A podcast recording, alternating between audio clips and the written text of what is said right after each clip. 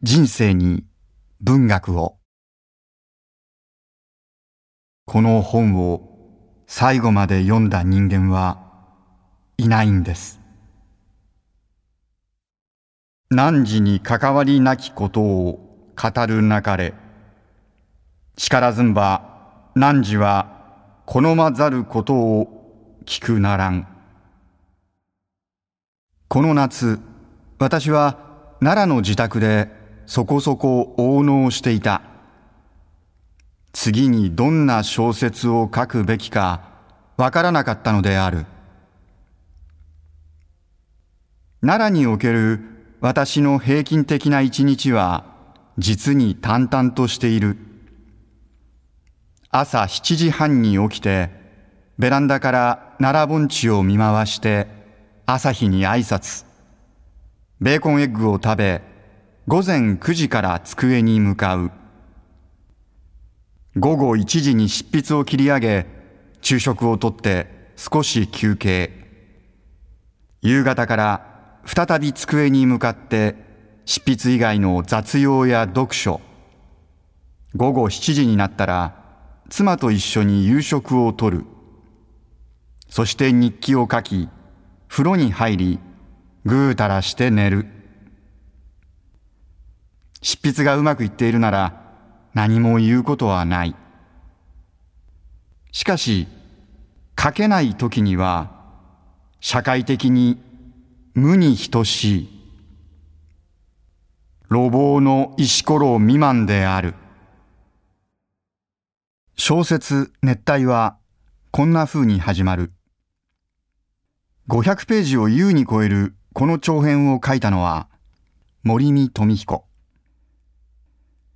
1979年、奈良県生まれ。2003年に太陽の塔で第15回日本ファンタジーノベル大賞を受賞して作家デビュー。夜は短し歩けよ乙女。ペンギンハイウェイ。宇頂天家族。夜行。人気作、話題作、ヒット作を次々と出し続けてきた森見富彦。デビューから15年目の最新作、熱帯。その小説、熱帯の冒頭で、書けずに応能している作家の名は、森見富彦。そう。作者と同じ名前の人物が、いきなり物語の冒頭に現れ、私たち読者を奈良盆地へと誘う。これは一体どういうことなのか。やがてその森見富彦なる小説家の前に一冊の本が立ち現れる。その本のタイトルは熱帯。うん。この本のタイトルと同じ名前の本が本の中にも出てくるとは読み進めると次から次へと謎の扉が開かれて物語の中の異なる別の物語に引き込まれいつしか読者としての自分は異境に迷い込んでいる。人生に文学を。今宵読み解く一冊は森見富彦の最新長編。熱帯。日本文学研究者国文学研究資料館館長ロバート・キャンベルがその熱帯作者森見富彦をスタジオに迎えて語り合う。摩訶不思議な魅力に満ちた長編小説熱帯。本の中にはこんな謎めいた言葉が幾度となく出てくる。この本を最後まで読んだ人間はいないんです。いやあの本を書いた作家自身に筋立てとかあらすじを聞くっていうのは多分すごく無粋なことで、うん、対談の相手としては禁じ手なんですけれどもでもこの書物はどういう本だったんですかっていうことを聞いた方がいいかなと。あ小説についての小説を書こうと思って始まった本でこの小説のタイトルは「熱帯」っていうタイトルなんですけどそのお話の中にも「熱帯」っていうタイトルの不思議な本が出てきましてでその本っていうのはどうして不思議かというとこう途中まで読むとどっかに消えてしまってこう最後まで読むことがどうしてもできないっていう本なんですね。で初めいろんな人間たちがその「熱帯」という不思議な本を途中まで読んだんだけれども最後まで読めなかった。でそういう人たちがこう集まって「熱帯」っていう小説は一体何だったんだろうっていうのを調べ始めるんですが調べていくにつれてだんだんこう不思議な世界に入り込んでいくというようなお話、まあ、実際僕の書いたこの「熱帯」っていう小説も本当に最後まで読み終わることができるんだろうかっていうのはちょっとこう自分で書き終わって今でもですけどちょっと心配しているところです。確かに途中で何回かあれ今までな何だったのかなとかここでちょっとやっぱり読み返しながらちょっと前に戻って先へ、はい、えー、一直線のこうコースこう陸上選手が走るマラソンコースのようなものではなくてむしろこうなんか螺旋階段をちょっと登ったり降りたりするような不思議な気持ちにとらわれるのは今の話とつながりますか、はい、いや自分でもだんだんこう渦の中にこう巻き込まれていくというかで不思議な場所に出てしまうという風な小説になればと思って書いてましたので。普通のこれは多分あのブックトークここで小説について何人かの方と今まで語ってきたんですけど、はい、ちょっと違う要領というか違う世界違う海にあのちょっとこう飛び込んできそうな気がしてちょっと今ワクワクしてるんですけれども。京都の夏四畳半アパートは人間の住まいというよりはタクラマカン砂漠に近い。ぼーっとしていると死ぬそういうわけで私は毎日涼めるオアシスを探しに行くことにしていた。よく出かけたのは平安神宮のある岡崎界隈である。その辺りには官業館国立近代美術館琵琶湖疎水記念館など無料で涼める場所がたくさんあった。二条通りを鴨川に向かって進むと中井書房という古書店があったので岡崎へ出かけるときには立ち寄ることにしていた。佐山正一の熱帯を見つけたのはその店である。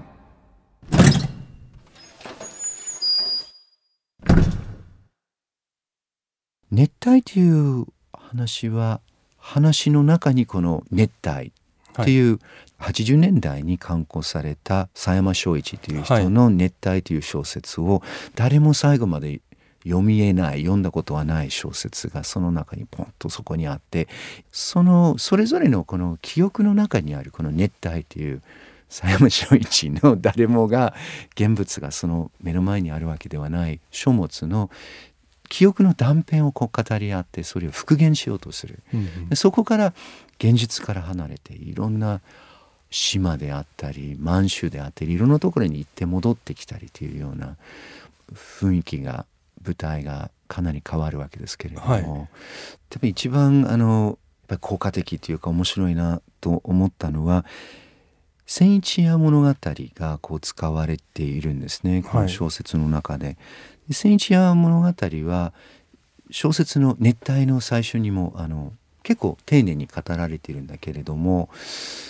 遠い昔のこれ10世紀に語られたと言われているその物語です。アラビア語の物語ですけれども、まあ、暴君が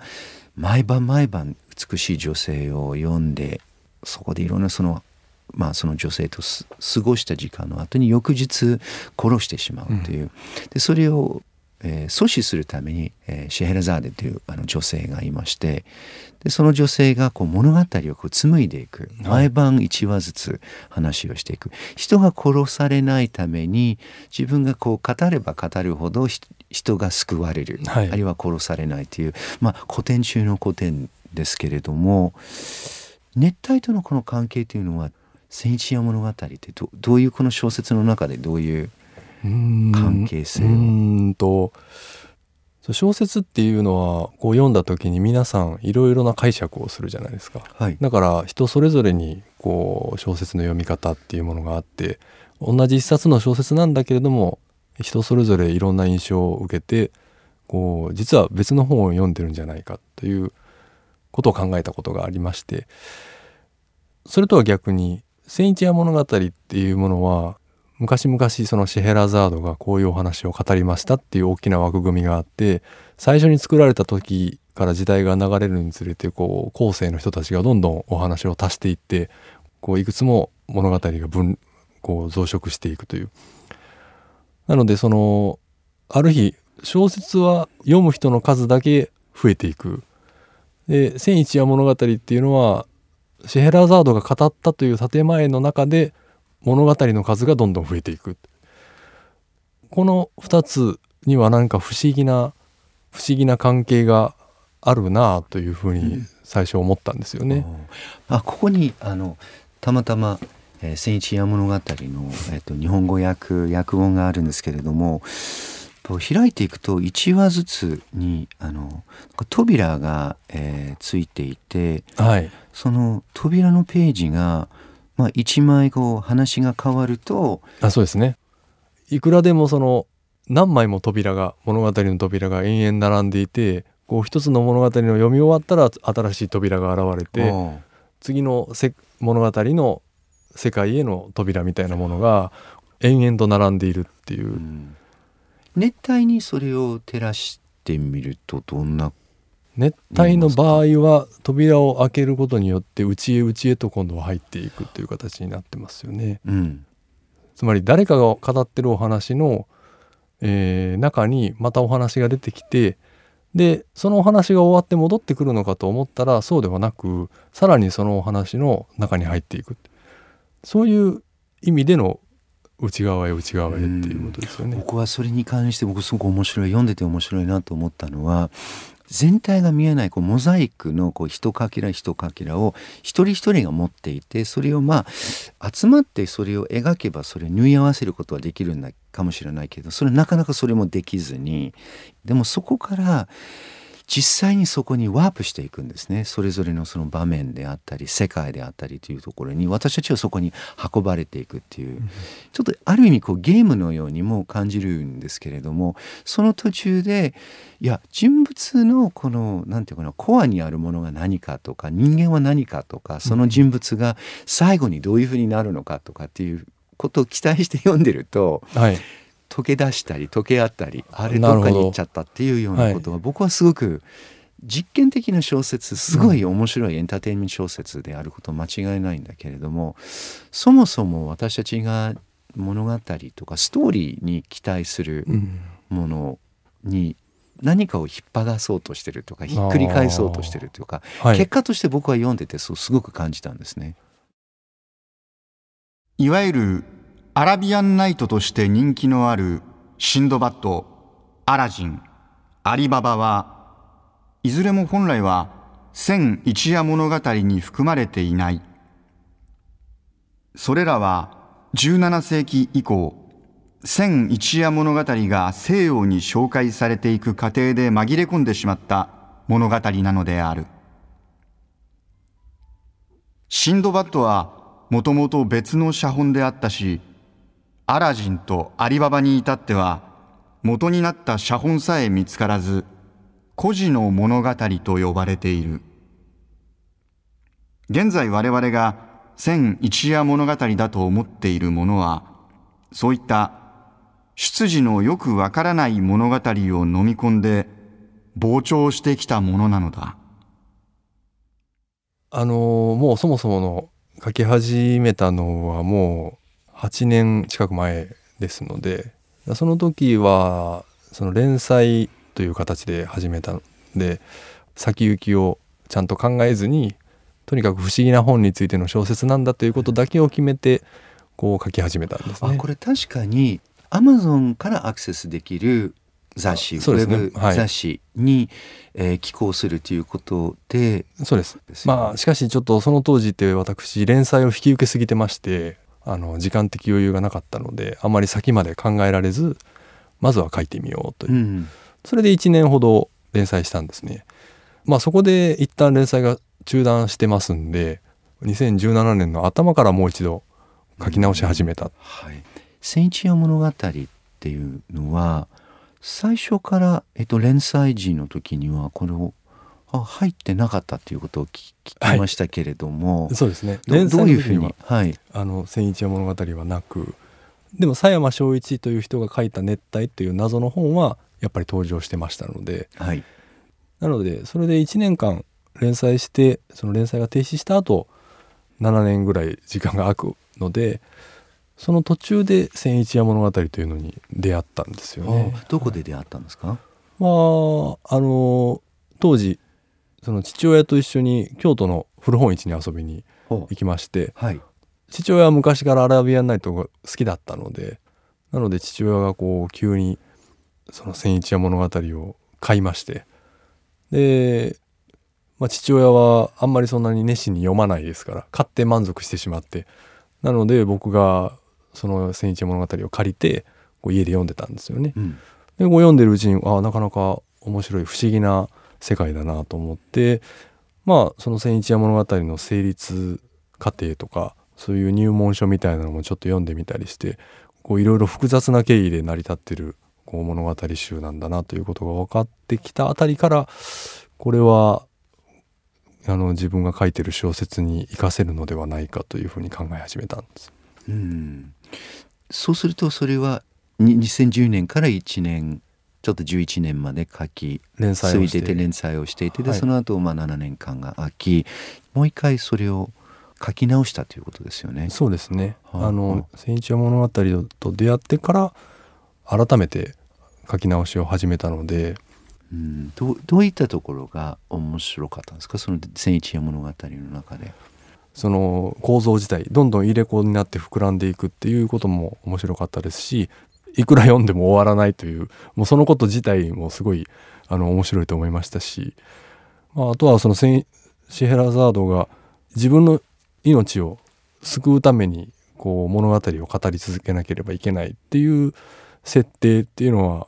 やっぱりなんとなく小説家と重なるところもあるというかなんか自分が生きていくためにはずっと物語を語っているという立場なのでなのでまあそういうところでちょっとこう興味を惹かれたのかもしれないですね。まあ、最後にあのおっしゃったことが、まあ、7年ぐらい前に連載をたくさん抱えていて、まあ、パンクしてしまったわけですね。はい、で体調もあの崩してでそれまた少しずつそこを戻していて、えー、一つ一つ丹念にあの紡ぎ始めたその物語を形にして今回熱帯があの出たと思うんですけれども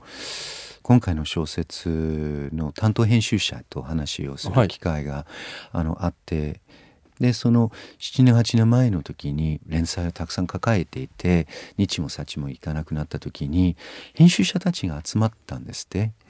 で森美さんをこれからどういうふうにその落ちていかないようにきちんとそこ戻していくのか、はい、そのこれからそれぞれがこう担当しているちょっとうまくいかなかったあの連載をこれから時間をかけて順番に立て直していって、はいで森美さんがきちんとそれを納得できるような形で作っていくっていうことをだってライバル同士でしょ、まあ、そうですね。すごいありえない世界だっていうふうに どれだけ森美さんが愛されてるかっていういう人ごとにあの尽きるあの話だったんですけれども。確かにあのみんなで集まって会議をしましたね。うん、はいまあそういうふうにあのちょっといろんなそのレールをこう敷き直して時間をかけて書きまあつつきものが落ちたっていうか抜けたっていうふうに。まあ、特に後半ですかねだから後半非常に不思議なへんてこな話になってしまうんですけど自分が小説を書いている時に何が起こってるのかみたいなことをそのままお話にしてみようと思ったんですよね。うん、自分は何のために書いてるのかっていうことをいろいろ考えながら書くことができたので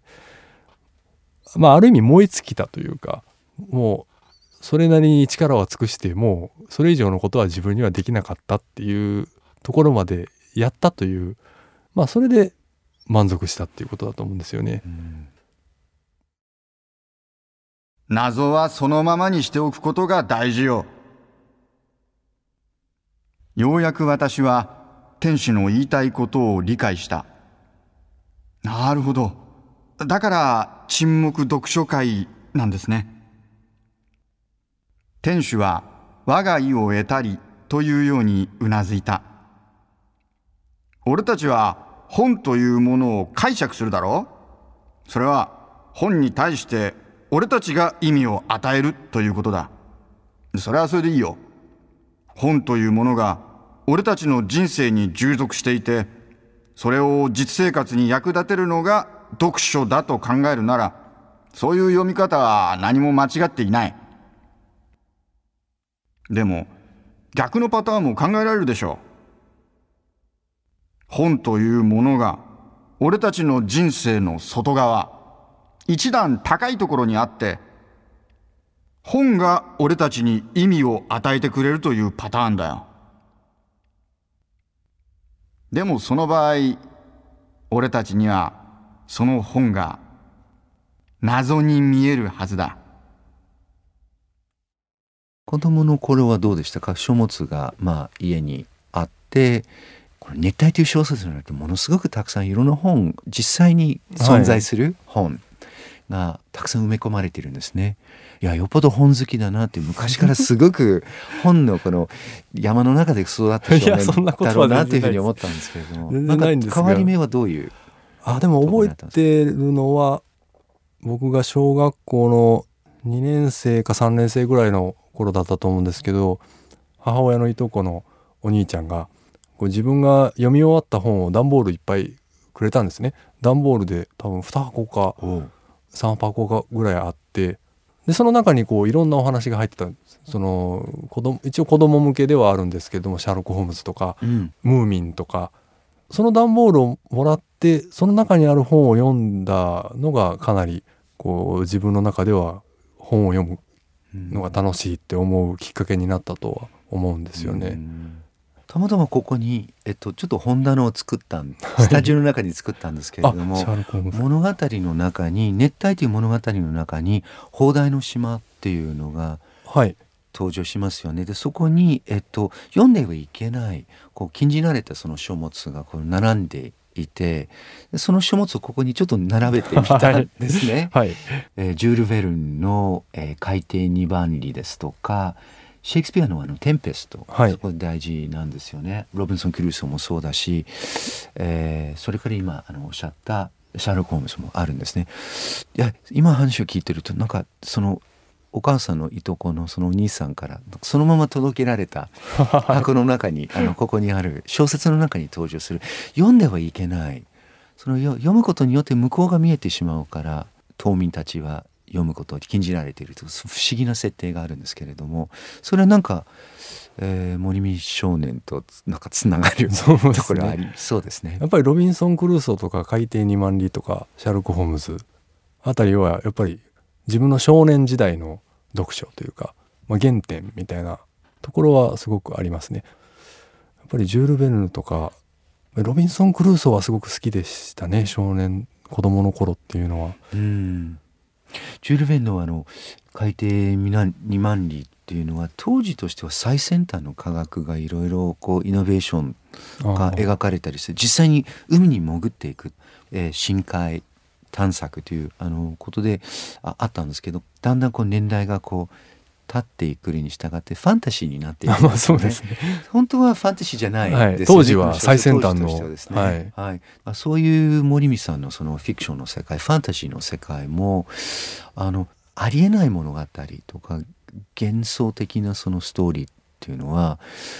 うん森光さんのその過去の中っていうか今までのこの人生の中でどどういうところからこう生まれたというふうに思いますか？祖父母と同居していたこととかこう祖父や祖母からその若い頃のお話とか、まあ、戦争があった頃の話とか、はい、そういうことをいろいろ聞くっていうことも、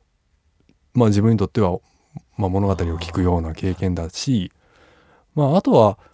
やっぱり自分で印象が深いのは少年時代にこう父親とよく探検に行ってたその町を。その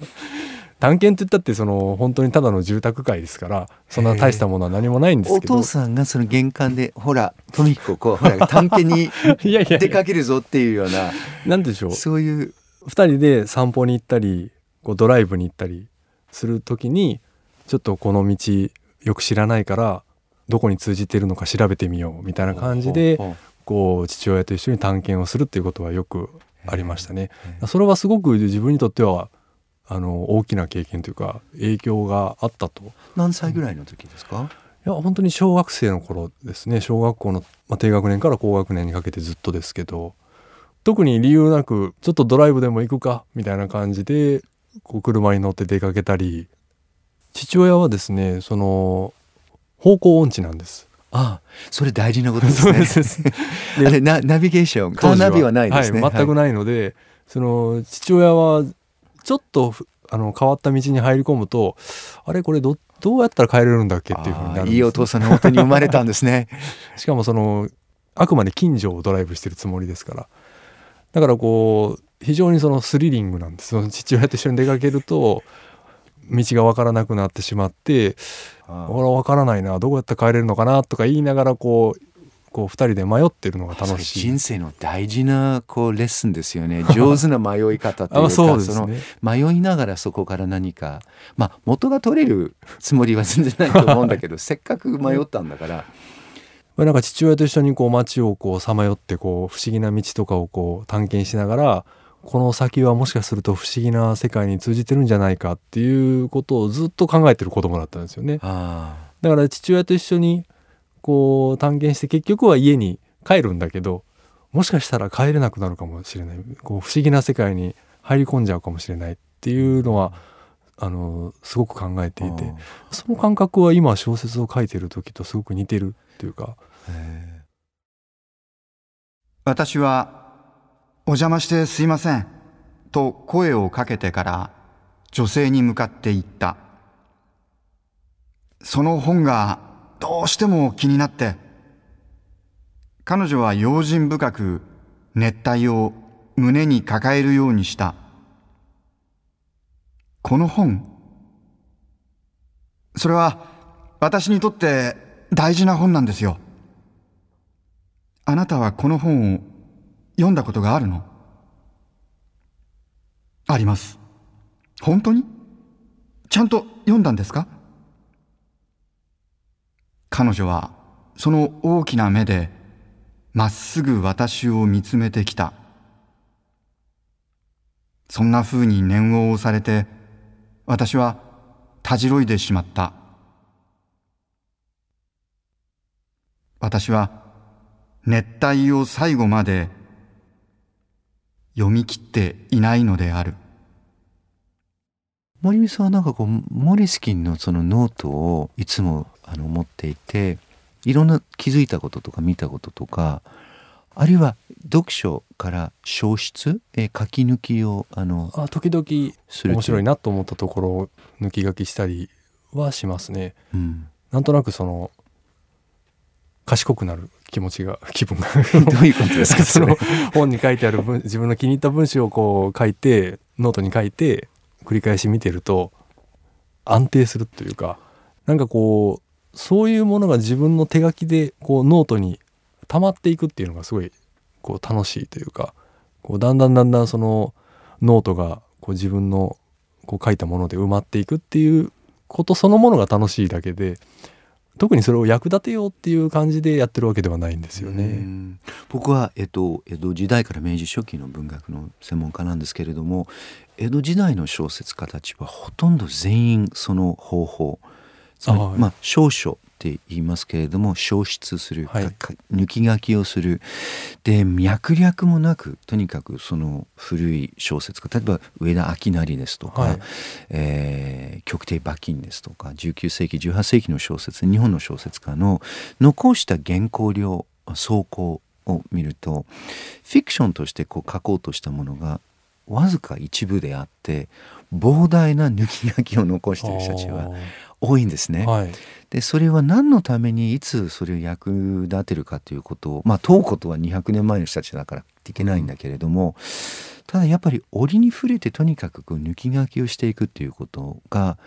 えーまあ教養であったり情報であったりあと自分の何かでこうやっぱり金銭に触れたものを分類をすることもなくはい秩序をこうつけたりすることもなく、まあ、国家図書館におられたのでこう受信法にこの分けてうんぬんとかっていうことは 全くそれとはい逆の世界ですよね。なんかこうえー腐葉土をこうなんかこう作っていくようなうんバイオマスを作っていくような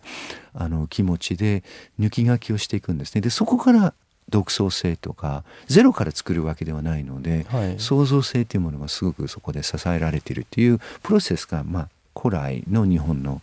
そういうフィクションの作り方にあるんですね。でそういう感性がちょっとやっぱこう面白いなって。だからその小説家になって数年した時にこういずれ小アイディアが尽きて小説が書けなくなったらどうしようっていうこう心配をしたことがあり。でその時にこうじゃあいろいろメモを取ってこうと思ったんですよね。それでまあそういうノートを書く習慣が身について今でも続いてるんですけど。うん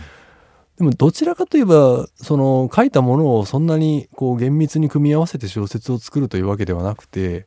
書いてることで満足している。ああお父様の聖地や物語と一緒ですよね、あまあ。それがそこにあることが あるだけで。あることが重要であって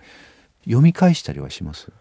いやあの読み返すのも時々そんな厳密に決めてるわけではないですがやっぱりこう暇な時とかこう電車待ってる時とかにこうパラパラパラってこう見返したりし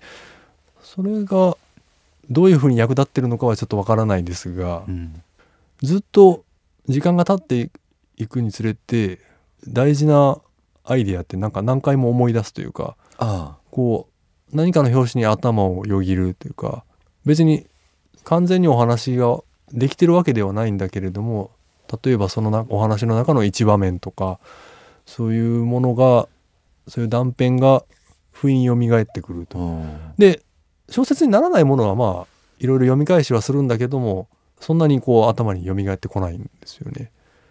いずれ大きくなるものはどうしても忘れられないというかこうずうんそのまんまではお話にならないのでどっかでそれが人と結びついたり他のアイディアと結びついたりするとだんだんお話になっていくという感じです。うん最初に書いていたそのまあフィクションのうんその時のこの自分の動機とか気持ちとかっていうことを思い出すことできますか？僕はその最初に書いたものは友達と一緒に作った紙芝居なんですよ。はい小学校3年生ぐらいの時にクラスの友達が転校するとかのお別れ会みたいなもので友達と一緒に紙芝居を作って発表したんだと思うんですけどその紙芝居の文章を書いたのが文章でお話を書くっていうことの、まあ、最初の経験うんそっから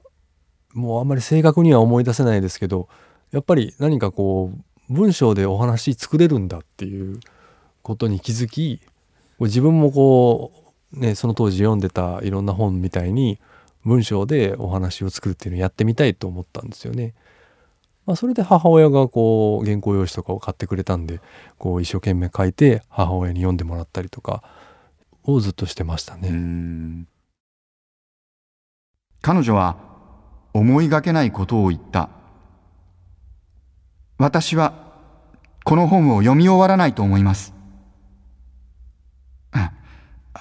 こういうことを言う権利はないということは重々承知しておりますけど、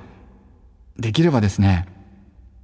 もう読むつもりがないということなのであれば、あなたは何もご存じない。彼女は指を立てて静かに言った。この本を最後まで読んだ人間はいないんです今あの熱帯があのとても多くのあの読者たちに支えられていろんなところでウェブの中でいろんなその雑誌や新聞で取り上げられていた大変話題になっているわけですけれども書くことが森美さんにとってこの歳月8年間の歳月結構まあ辛いものもあればそこから立ち上がっていろんなおそらく愉快なお父様とのあの古書巡り、えー、古書店巡りということもあったりいろんな要素があって積み上がった本当に改作なんですけれどもそれを一つの踊り場としてこれからもっと自由に書きたいことを書けるようになる世界というのは今どのように感じられますか？うんちょっとその「熱帯」っていう小説を書くまではいろいろこの小説はこういう小説になるべきだっていうことをちょっといろいろ考えすぎることもあってそういうのはもうお腹がいっぱいになってしまったというかそういう意味でもっと自由に書きたいっていうことなんですけどもっと出たとこ勝負で書きたいというかそのもうちょっとこう即興的にいろん身軽にいろんなことを書きたいっていうことなんですよね。だから何が書きたいっていうことではないんですけどもフットワークを軽く特に熱帯なんかはこういう小説を自分の小説についての小説を書きたいって思い詰めてまたこの1年半ほどずっとこれを書いてたわけで何かそういう書き方はまあある時期は必要なのかもしれないけれどももう僕は十分そういう書き方はしたのでそうじゃない書き方もっとこう巨大な塔みたいなんじゃなくてもっとこう面白いちっちゃな家みたいなのをいろいろ作りながらどんな新しい世界ができてくるのかなっていうのを見たいっていうか、うん、こういう世界を自分はこれから作るんだっていうふうにあまりこう意気込んでですね、うん、こうそれをこう1年も2年もかけてこう追い詰めていくみたいな書き方はちょっともうしたくないなっていうふうに思うんですよね。こう肩の力が抜けた時に本当にでもそのフル回転でこう本当に力をこう意識せずにこう解放していく森美さんの小説ってすごくやっぱ読んでみたいなというふうには思うんですね。今はあの別のおそらくどっかの雑誌に載るであろう あの作品を今は書き進めているところなんですけど。長いものになりそうですか？いやしばらくはそんなに長いものを書かないだろう。コテージコテージのような、はい、あのこじんまりとしたものをいくつか作っていこうかなと思います、いやすごく楽しみにありがとうしています。ありがとうございます。ありがとうございます。この小説はこんな言葉から始まるんです彼女は言った。汝に関わりなきことを語るなかれ。その時鮮やかな南の島の情景が目の前にちらついた。眩しく光る白い砂浜。暗い密林。澄んだ海に浮かぶ不思議な島々。頬に吹きつける風の感覚さえ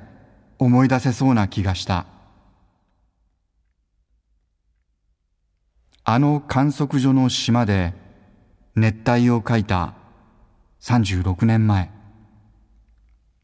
確かに私はあの世界にいた。そして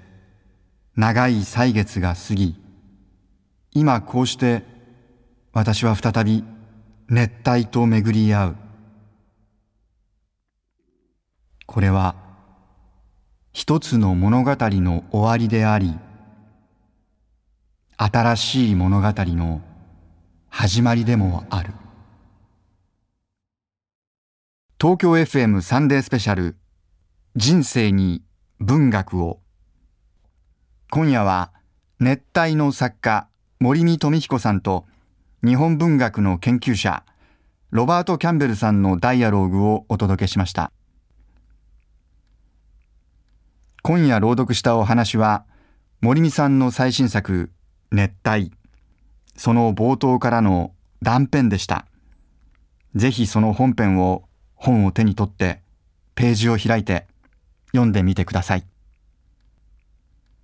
あなたは果たして熱帯を読み終えることができるでしょうか？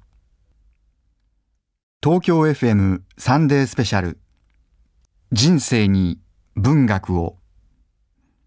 語り朗読は長塚圭史がお届けしました。